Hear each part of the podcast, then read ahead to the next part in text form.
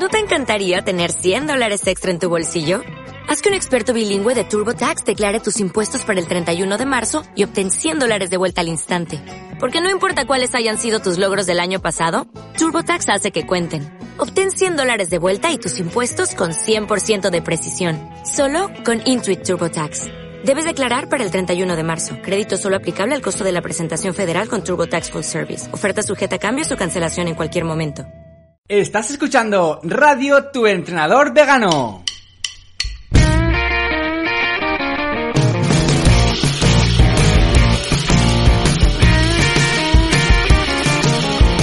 Radio Tu Entrenador Vegano, el podcast sobre nutrición vegana, entrenamiento, hábitos de vida y todo lo que necesitas para un estilo de vida activo, vegano y saludable.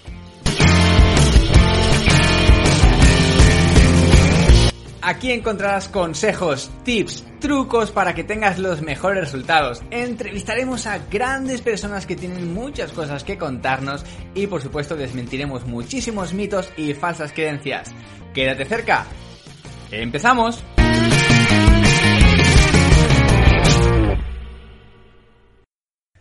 Hola, hola, hola, Vegan Fitter, bienvenida, bienvenido a un nuevo episodio de la radio Tu Entrenador Vegano. En esta ocasión seguimos hablando sobre el coronavirus, al igual que en el podcast anterior, pero hoy te traigo como invitado especial a Samuel Olmos, médico vegano, que nos hablará sobre el coronavirus, las últimas actualizaciones que sabemos desde la OMS y fuentes oficiales, y qué es lo que está pasando actualmente, eh, a, tiempo, a tiempo real, en las trincheras contra el coronavirus en el sistema sanitario. Así que eh, no te pierdas este episodio porque vamos a enseñarte un montón de, consejos y tips útiles para poder eh, sobrepasar esta situación de la mejor forma posible.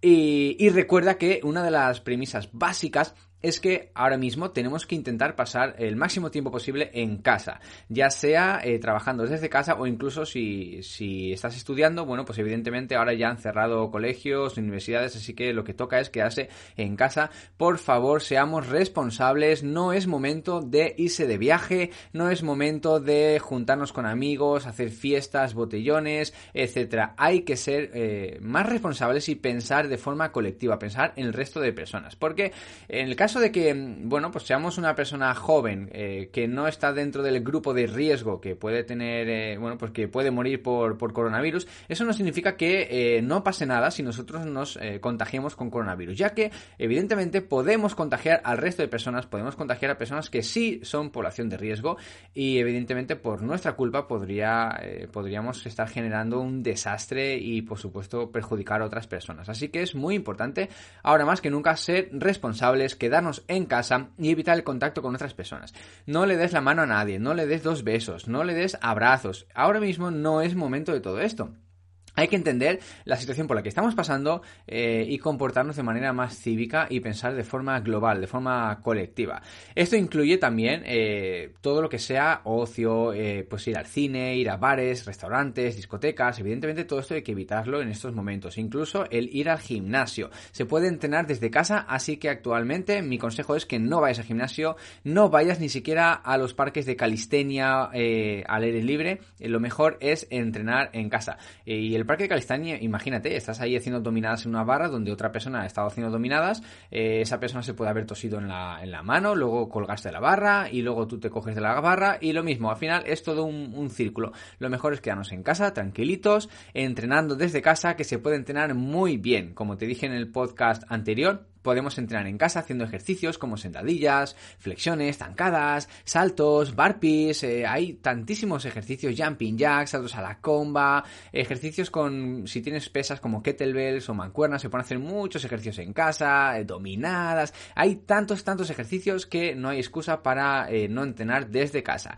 Si no tienes claro cómo puedes entrenar desde casa, cómo puedes hacer un buen entrenamiento completo para quemar calorías y trabajar todo el cuerpo desde tu casa y sin necesidad de material, eh, bueno, pues te recuerdo que tienes el programa Starting Fit 60, que es un plan de entrenamiento para hacer desde casa o desde cualquier sitio, porque no necesitas material, se hace con tu peso corporal, el plan tiene una duración de 8 semanas, es decir, 2 meses, yo espero que dentro de 2 meses, bueno, pues el tema del coronavirus haya mejorado bastante, así que por lo menos si adquieres Starting Fit 60 tendrás un entrenamiento para seguir hasta como mínimo dentro de 2 meses. Y bueno, pues eh, te dejaré el enlace aquí en la descripción del podcast, pues si lo quieres mirar. También en el curso online en Vegan Fitter tienes rutinas de entrenamiento eh, una de ellas es el propio programa Starting Fit 60 que está dentro del curso también. Y luego también tienes otras rutinas para hacer eh, con material casero, material como garrafas, barras y otras cositas que prácticamente todo el mundo puede tener en casa. Y con esto podemos hacer entrenamientos muy buenos para trabajar todo el cuerpo, para entrenar los brazos, etcétera. Así que si te interesa esto, echa un vistazo o bien al programa Starting Fit 60 para entrenar desde casa que además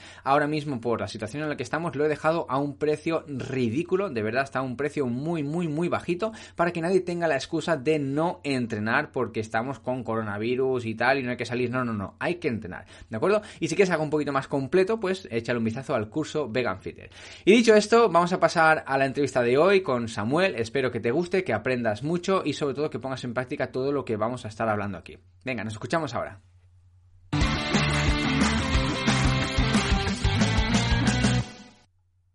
Hola Samuel, ¿qué tal? ¿Cómo estás? Hola, ¿qué tal Jorge? ¿Qué tal todos? Muy bien, la verdad es que, bueno, un poquito saturados estos días, pero es lo, es lo que toca.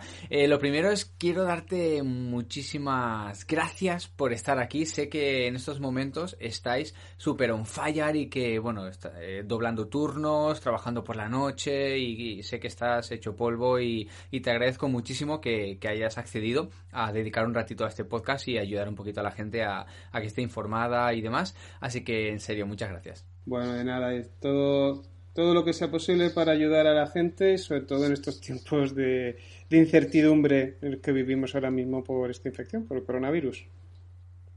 Vale.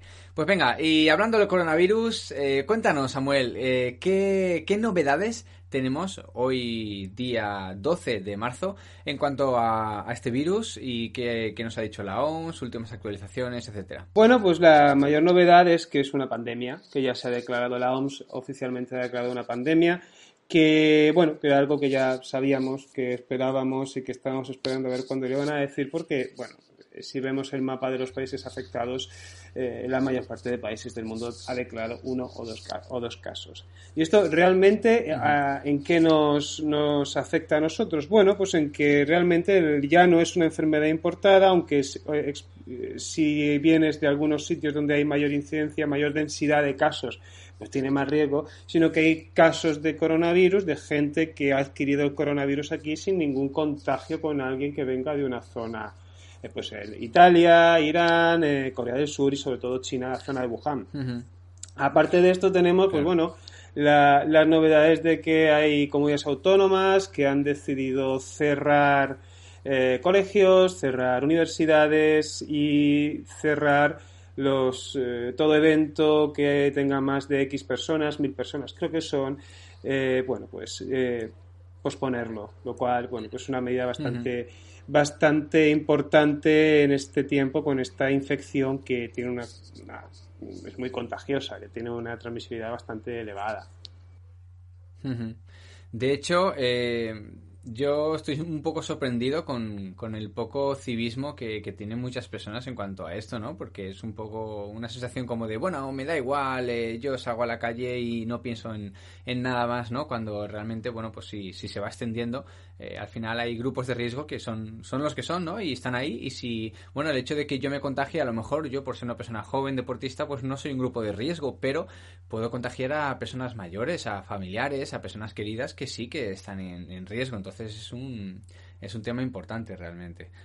Em, de hecho, eh, justamente hoy el, ayuntamiento de la, ciudad en la que yo vivo, que se llama Cullera, es una, es una zona turística y, nos han informado de que debido al cierre de colegios y trabajos y tal, eh, muchos, eh, muchas personas están viniendo aquí como turistas, aprovechando que no tienen que trabajar o que ir, al colegio, estudiar, etcétera, y claro, es un poco como, jolín, si, si te acaban de cerrar el, el, las clases y el trabajo por, por, esta epidemia, ¿cómo se te ocurre salir de, viaje y, liarla así, no?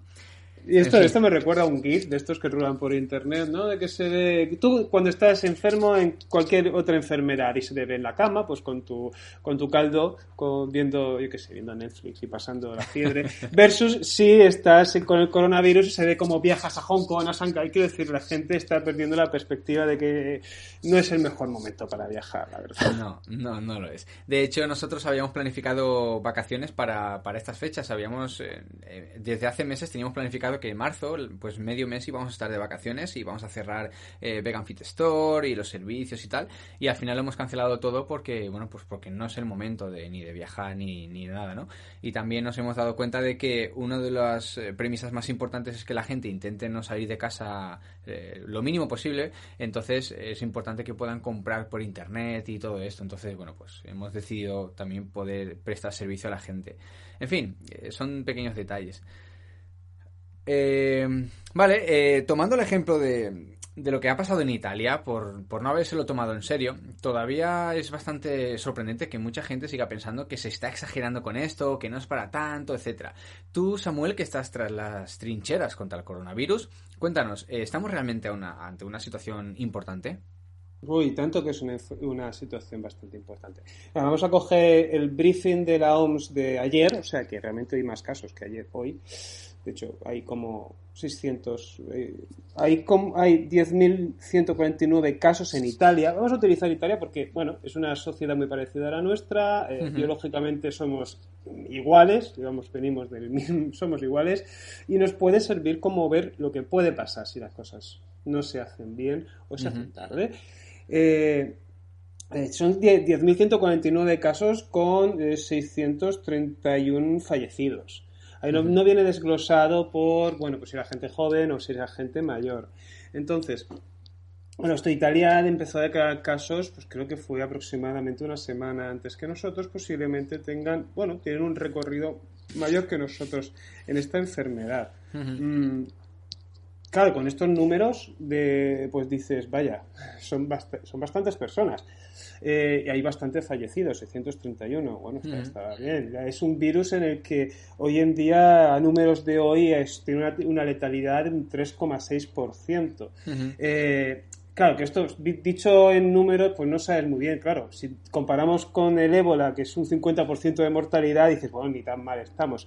Pero un 3,6% eh, es una tasa de mortalidad eh, bastante a tener en cuenta, sobre todo en gente que está inmunodeprimida, gente que tiene eh, alguna enfermedad crónica que, o gente con edad avanzada. Por tanto, tenemos que mirar bastante con atención lo que pasa en Italia, porque si bien no estamos en el pico del brote, eh, todavía quedan un par de semanas que empeorarán las cosas en cuanto a números de casos y demás, porque es lo que toca por picos epidémicos. Sí podemos ver hacia dónde van a ir las cosas y, el gobierno lo que está intentando es adelantarse para que, digamos, el golpe sea lo menos fuerte posible. Sí, sí, bueno, de hecho el impacto no solo es a nivel de salud, sino también a nivel económico, ¿no? a nivel económico es brutal, a nivel económico es brutal. De, de hecho, ahora eh, por ejemplo, en Valencia fue cuando, cuando la gente se echó las manos a la cabeza, fue cuando cancelaron las fallas. Ha sido como, ostras, estábamos todos aquí pensando, bueno, pero mientras hayan fallas es que no es tan importante, no es tan grave, ¿no? pero cuando cancelaron las fallas fue como, madre mía, esto sí que es gordo. ahora están temblando los, los procesionistas que son los siguientes. sí, sí, la verdad es que sí. Eh, bueno, y en cuanto a este tema, la gente suele comparar mucho el coronavirus con la gripe, eh, por eso de que la mortalidad, sí, es que todos los años se muere tanta gente de gripe, el coronavirus no es tan grave, tal, pero no suelen pensar en las repercusiones que esto tiene eh, sobre el sistema sanitario. Eh, ¿Cómo lo estáis viviendo desde dentro en los hospitales eh, actualmente? bueno, pues a ver, compararlo con la gripe, claro, no sabemos el coronavirus viene, viene para quedarse o viene para, para es una aparición estelar. Ya ha habido brotes de coronavirus. El coronavirus no es un desconocido. Hace unos años hubo un brote de coronavirus en Oriente Medio con una mortalidad del 30%. Oye, que esto ya son cosas bastante serias. Pocos casos, brote autolimitado. Y bueno, tampoco suele mucho en la prensa porque como no pasó en Europa, pues no pasa nada. Esto como si no existiera. Eh, si lo comparamos con la gripe, nosotros nos Solemos tener, nos movemos en la horquilla de 5.000 fallecidos en España por, por gripe. Eh, no creo que lleguemos a eso, espero que no lleguemos a esos números por el coronavirus en nuestro país. Entonces significaría que tenemos un problema bastante importante. pero, pero aparte del tema de, de los fallecidos es todo lo que acarrea eh, este brote de coronavirus.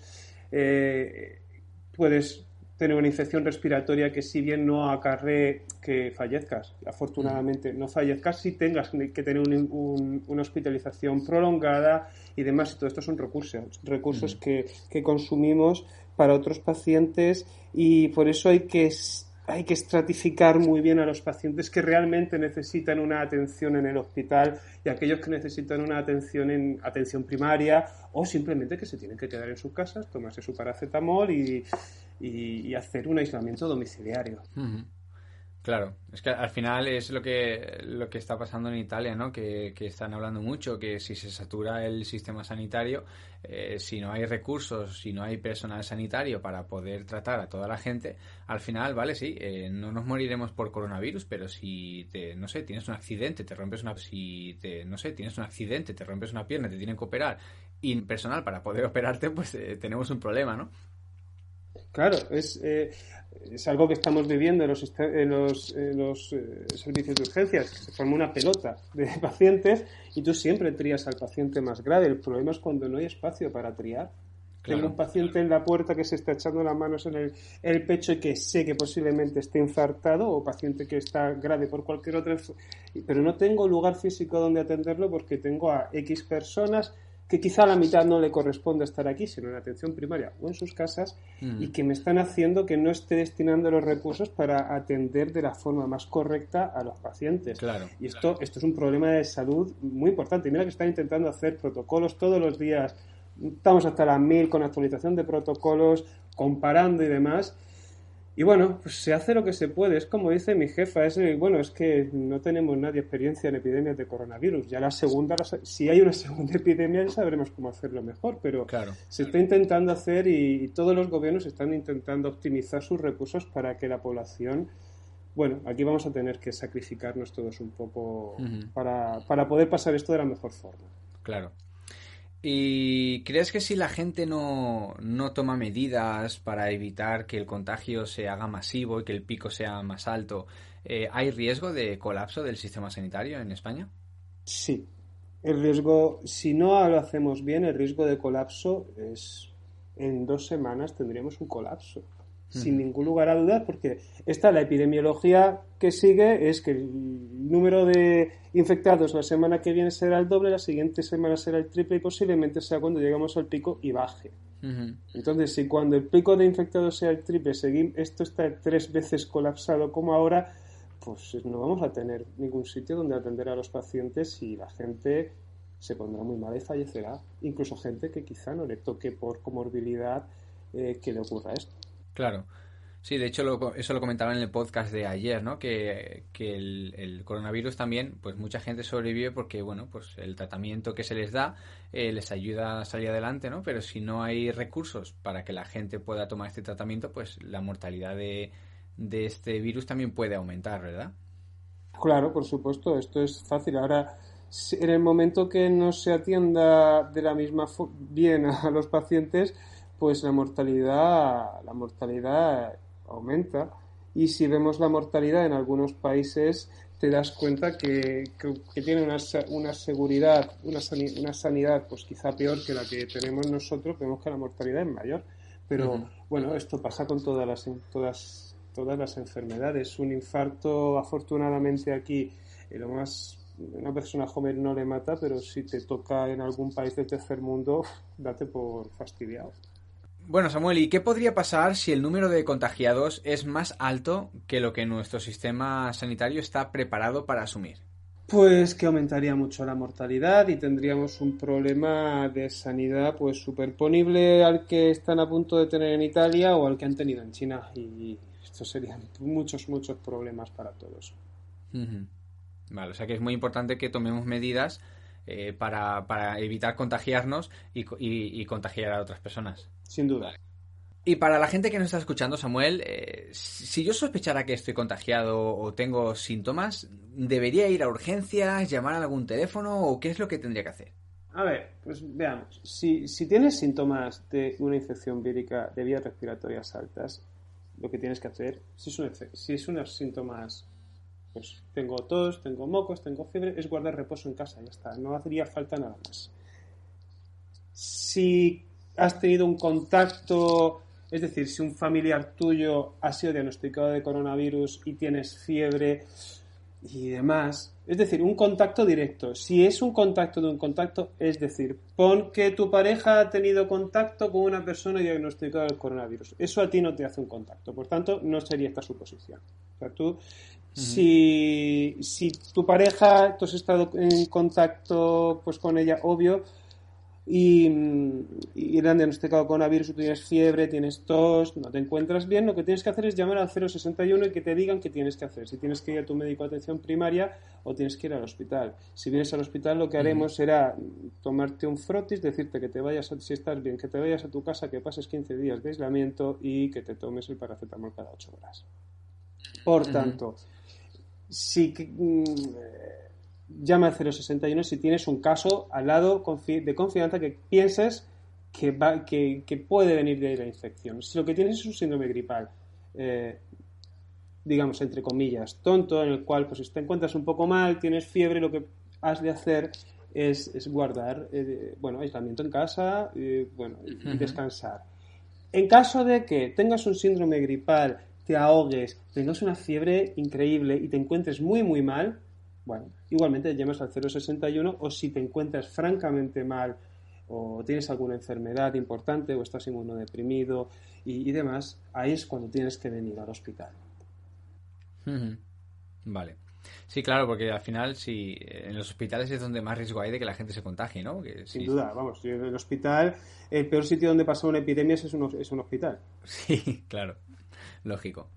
Vale, ¿y, qué opinas de, esto de, que la gente, bueno, pues entre en pánico y se pone a comprar mascarillas de forma masiva? Eh, ¿Es necesario que compremos mascarillas si no estamos eh, infectados o, no? ¿Qué hacemos? Bueno, a ver, yo, esta epidemia me parece que ha sido planteada por alguna empresa que, vende mascarillas. y, hay, mucha, hay mucha desinformación. La OMS en sus recomendaciones no dice nada de mascarillas ni de guantes las, recomendaciones son las que tú decías ayer en, eh, el programa, eh, son básicamente, eh, bueno, pues evitar el contacto con la gente, evitar el contacto si, si, estornudas, si toses, aparte con el antebrazo, con la flexura del codo, no con las manos, porque, bueno, desde somos primates, tocamos todo con las manos, las manos van a todos los lados, las manos van a la cara, las manos van a la boca. Eh, no beber. Obvio, esto me pasó el otro día en el gimnasio, que la gente estaba así como muy paranoica en el cada uno con su sitio, su método. Yo perfecto, digo, mira qué gente más ordenada, pero luego todos bebían de la misma fuente, que es como... Oh, hay, hay error. estas cosas no, bueno, es minimizar los riesgos, ser responsables, sin llegar a la paranoia, pero ser responsables de, bueno, no me quiero contagiar. Vale, pon que tienes síntomas y que tienes que salir de casa sí o sí. Pues ahí es cuando te puedes poner una mascarilla.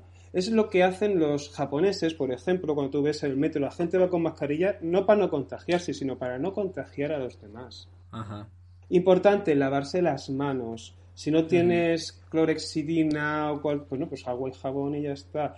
Eh, y por supuesto, si eres una persona, si, bueno, pues si tienes un familiar anciano, pues no visitarlo dejarlo. Si tienes síntomas, o oye, pues no me encuentro bien, pues mira, creo que no te voy a visitar porque tampoco tengo ganas de, contagiarte. Las mascarillas, ahora mismo hay una psicosis con las mascarillas. De hecho, ha habido hospitales en los que se han personal y esto me parece fatal y es súper... Yo para esto sí bastante, eh, sería bastante punitivo porque los que tenemos que dar ejemplo somos el personal sanitario. El personal sanitario se ha llevado mascarillas del hospital que luego no sirven para nada en casa. O sea, que vas a ir con la mascarilla de quirófano por ahí paseando, yendo a comprar coliflores al Mercadona, no tiene sentido ninguno. O sea, no tiene sentido ninguno. En fin, es la política del miedo de la que hablábamos. Todo el mundo con mascarillas y, joder, un negocio que está, están muy felices los señores que hacen mascarillas estos días. Seguro. Sí, pero luego, luego hay desabastecimiento en los hospitales. ¿eh? Nosotros tenemos ahora mismo, mira que es un hospital grande, tenemos problemas con las mascarillas. Vaya. Y eso sí que es, eso sí que es grave, porque si... Ahí es un problema, porque yo, por ejemplo, sí que tengo que atender pacientes con coronavirus y, y tengo que utilizar, bueno, tengo las mascarillas contadas. Como se rompa alguna, tenemos un problema. Entonces tú directamente sí que estás en contacto con personas eh, contagiadas. Sí, sí, sí, sí. He tenido varios pacientes con coronavirus y, y, bueno, pues las, las, los medios de aislamiento son medios de aislamiento bastante, bastante bien bien pensados, con habitaciones que tienen flujo negativo, es decir, que el aire va para adentro, digamos, no para afuera. Eh, todos entramos, cuando hay un caso confirmado o cuando hay una sospecha, entramos pues, con, con gafas, con, con, redes para el pelo, protector del pelo, polainas y una, y una bata especial y guantes y tenemos que seguir un protocolo para quitárnoslo, para ponerlo y todo con mucho, bueno, pues con mucho antiséptico y demás. Y hay, tengo compañeros que están aislados por contactos, pero todavía no tengo no, ninguno de mis compañeros que estamos casi todos en contacto con la enfermedad, hemos tenido ningún caso descrito. Eh, teníamos dudas, un compañero que ha hecho fiebre, pero parece que lo ha cogido, pues posiblemente sea un catarro común porque ha dado negativo a la prueba. Vale. Bueno, pues eh, yo creo que no me dejo nada más. No sé si hay alguna otra cosa que, te gustaría comentar o decir a, nuestros, a nuestros veganfites que están escuchando. Bueno, pues el, único mensaje que me gustaría trasladar a la gente es que mm, una sociedad en pánico es una sociedad que, que va mal. Nosotros tenemos que, como, como, integrantes de una sociedad, tenemos que intentar ser responsables y no entrar e, en, pánico, porque es una, es una enfermedad, sí es una infección, es una infección que va a afectar sobre todo a un sector de la edad, un sector de la población, mejor dicho, mucho que está muy comprometido y tenemos que ser responsables para no transmitir la infección. No nos mm. sirve de nada colapsar los hospitales, no nos sirve para nada eh, pensar que es el apocalipsis porque, porque no lo es. Es algo a lo que tampoco le podemos restar importancia, pero tenemos que, mirar con bastante bastante eh, crítica lo que veamos en los medios de comunicación, medios que a fin de otra, a fin de son, solamente son armas de socialización, ¿no? y, y informe si queremos información, mirar la página de la OMS que tiene muchísima información para el público, no hace falta ser médico para entender lo que pone y ante cualquier duda llamar al 061 o si tenéis algún amigo, algún familiar, algún conocido que sea sanitario, preguntar. Eh, la única forma de combatir esta histeria es la información y la responsabilidad. Y bueno, pues todavía nos quedan semanas de coronavirus y esperemos que que esto vaya mejor y que el gobierno tenga, tendrá que tomar decisiones duras ¿eh? y, tendrá que y, tiene potestad para ello. Por al fin y al cabo es el último responsable de nuestra sanidad como grupo su gobierno. Pero bueno, eh, que para eso para eso está. Claro.